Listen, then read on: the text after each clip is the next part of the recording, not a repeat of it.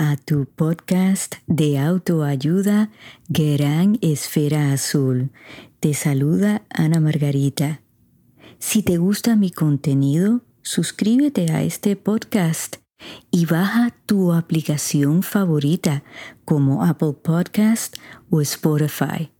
Dale like a mis episodios y por favor compártelos. Sígueme en todas mis redes sociales bajo podcast Gran Esfera Azul y escríbeme a mi correo electrónico anamargarita.granesferaazul.com. Hola amigos, ¿cómo están? ¿Cómo se han sentido? Los extrañé muchísimo la semana pasada. Tuve que tomarme unos días de descanso, necesitaba despejar mi mente, mi espíritu, para poderles dar lo mejor de mí. Y quiero compartirles que creo que lo logré como un 80%. No estaba al 100%, pero adopté las mismas cosas que les he aconsejado y me funcionaron bastante bien, pero bueno, hay que seguir practicando. Decidí no apagar mi teléfono, pero no lo estuve mirando traté de minimizar el tiempo que pasaba en las redes sociales y creo que fui exitosa. ¿Y saben qué? No lo extrañé porque decidí que en esos momentos me concentrara en mi familia, en el momento que estaba viviendo, en el lugar donde estaba y, escuchar la naturaleza, escuchar a otras personas hablar. Hemos estado muy encerrados, así que esta era la primera vez que nosotros cuatro eh, podíamos salir eh, en familia. Y bueno, estuve en la playa, que es mi lugar favorito, y usualmente escucho música, pero dije no, me voy a sentar y voy a escuchar el sonido de las olas, escuchar los pájaros, otras personas que estaban alrededor que se estaban divirtiendo. Y de esa manera, de verdad que pude calmar la mente. Me dije a mí misma, no estés pensando en lo que tienes que hacer la semana que viene, cosa que no es fácil para mí. Y decidí romper el día en momentos. Y tuve momentos lindos de risa, de tranquilidad y a veces pues bueno, volvía a ese patrón, ¿no? De ansiedad, de pensar en lo que va a pasar en el futuro. Pero nada, lo tomé día a día. Hubieron días mejores que otros, pero me siento mucho mejor y de verdad que los extrañé porque ustedes son mi terapia. Preparar este podcast es una terapia Así que bueno, espero que ustedes me hayan extrañado también. No sé si recuerdan a nuestra amiga doña Irma de Miami, que me ha escrito varias veces y me mandó un mensaje por Messenger. Mi gente me ha tirado al medio. Dice que hace tiempo que no saludo a la audiencia. Y doña Irma, tiene usted toda la razón. Así que voy a empezar por saludarla a usted, que me dice que todos los jueves Doña Irma trabaja en una repostería que no puedo decir el nombre, pero dice que escucha a Gran Esfera Azul con sus compañeras, así que un saludo a todas ustedes y cuando vaya a Miami, si ustedes me lo permiten, voy a pasar por allá a darles un abrazo, a tomarme un cafecito con leche y unos pastelitos. Así que, doña Irma, gracias por recordármelo y aquí van. Quiero saludar a Francia, a Rusia, a Alemania, a Inglaterra, a Colombia, a Chile, a México, a España, a Puerto Rico. Y aquí en los Estados Unidos me han estado escuchando aquí en la Florida, en Texas, en California, en Nueva York, en Ohio, en Indiana, en Filadelfia, en Georgia, en Illinois y en Washington. Así que muchísimas gracias de todo corazón. En el episodio de hoy vamos a aprender cómo decir no. Y eso no es fácil, ¿verdad que sí? A mí no se me hace fácil decir que no, porque soy alguien que me gusta acomodar a todo el mundo, me preocupo por todo el mundo.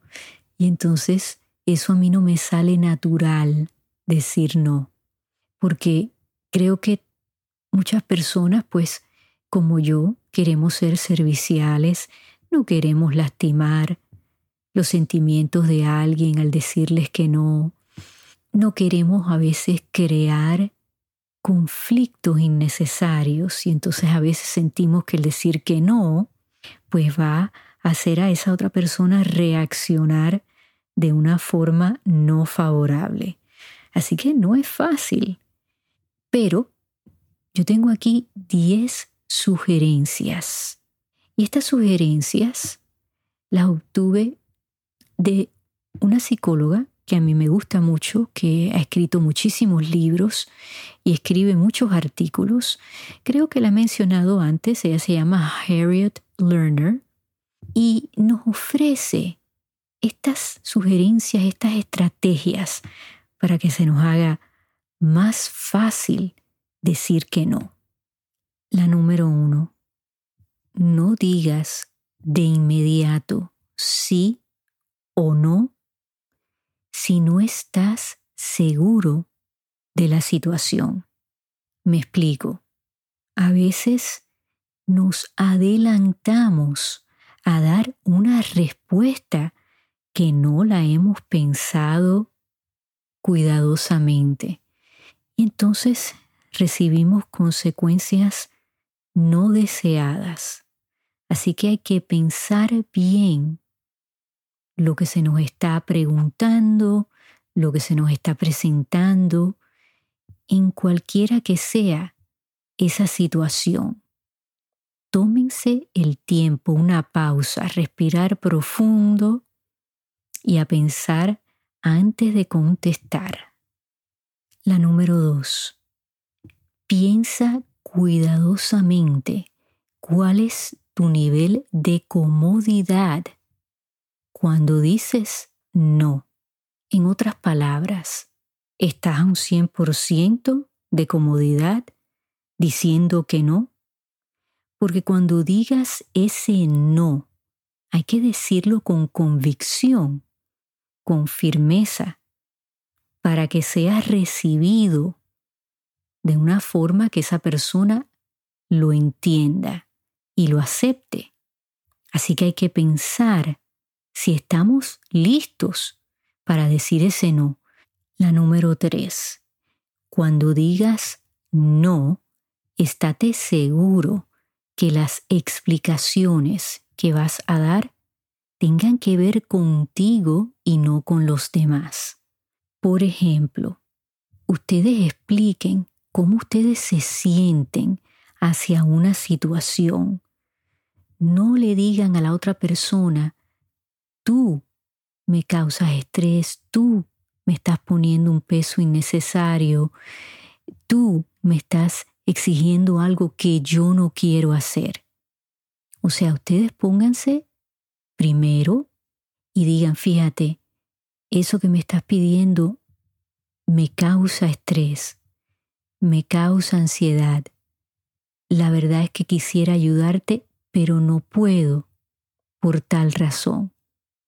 O sea, ustedes tomen la responsabilidad de por qué están diciendo que no. Número cuatro. Trata de no cambiar la reacción de otras personas cuando digas no. Esa es importante porque nosotros en realidad no podemos controlar la reacción de otra persona. Lo que podemos es reaccionar, responder a lo que estamos escuchando, pero no necesariamente cambiarlo. La número cinco, cuando decimos no y esa persona responde, no nos pongamos a la defensiva ni demos explicaciones largas justificando nuestra respuesta. Eso es muy cierto, a veces hablamos de más y entonces se extiende ese conflicto y a veces se enciende más todavía. Así que es mejor hablar menos. Número 6. Trata de mantener la calma aunque la reacción de esa otra persona no sea favorable. Y de esto hemos hablado anteriormente, ¿verdad? Que la ansiedad es contagiosa, la agitación es contagiosa. Entonces, por eso debemos de tomar una pausa, respirar profundamente, porque si nosotros estamos calmados, pues a lo mejor ayudamos a esa persona a que entre a ese espacio de ustedes y pueda comunicarse apropiadamente. No resolvemos nada si nosotros pues nos bajamos al nivel de esa otra persona, ¿verdad que sí? Si las dos personas están gritando, están agitadas, no se va a resolver nada, al contrario. Número 7. No culpes a las demás personas por tus decisiones y por tus comportamientos. Si tú has decidido decir que no, toma esa responsabilidad. Mantente firme en esa decisión y no le eches la culpa a nadie si después las consecuencias son las que tú no querías. Número 8.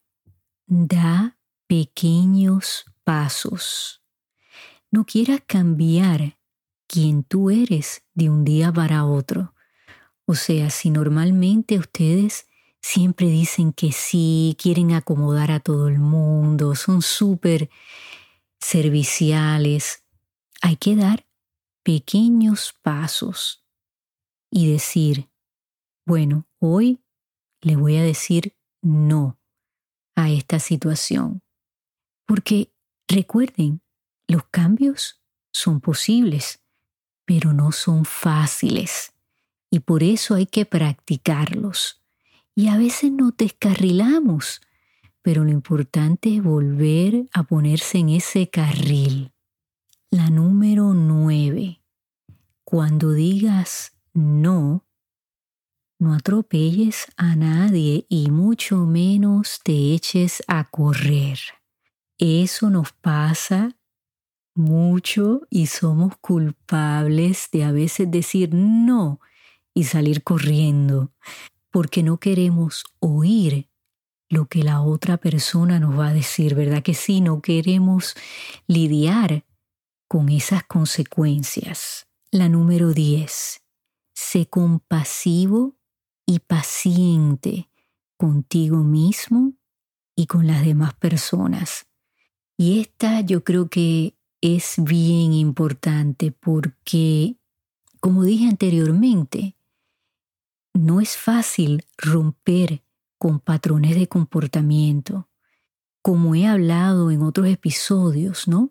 El poner límites, pues a veces no es fácil y eso es lo mismo a decir que no, porque si no lo hemos hecho con frecuencia y consistencia, pues no podemos pretender que las personas que están en nuestro entorno acepten este nuevo yo que de momento yo llegue llena de confianza y firmeza y diga, no, hasta aquí. O sea, tiene que haber una transición para que entonces nosotros y las demás personas pues acepten, procesen esa transformación. Y lo importante es dar esos pasos. Así que, ¿qué creen amigos de estas sugerencias que nos ha dado la doctora Lerner? Yo creo que son muy útiles y que la podemos poner en práctica. ¿Qué ustedes creen? Déjenme saber si les ha funcionado. La semana que viene, amigos, continuando con el trabajo tan maravilloso que hace la doctora Lerner, vamos a estar hablando del perdón, cómo pedir perdón y cómo aceptar el perdón. Va a ser un episodio de dos partes porque hay mucho que cubrir, así que por adelantado, si tienen alguna situación en la que están que quieran compartir conmigo, que yo la pueda utilizar como ejemplo, no duden en escribirme. Bueno amigos, cuídense mucho y en donde quiera que ustedes se encuentren en esta gran esfera azul, enciendan esas esferas, regalen y reciban luz. Hasta que nos volvamos a escuchar. Música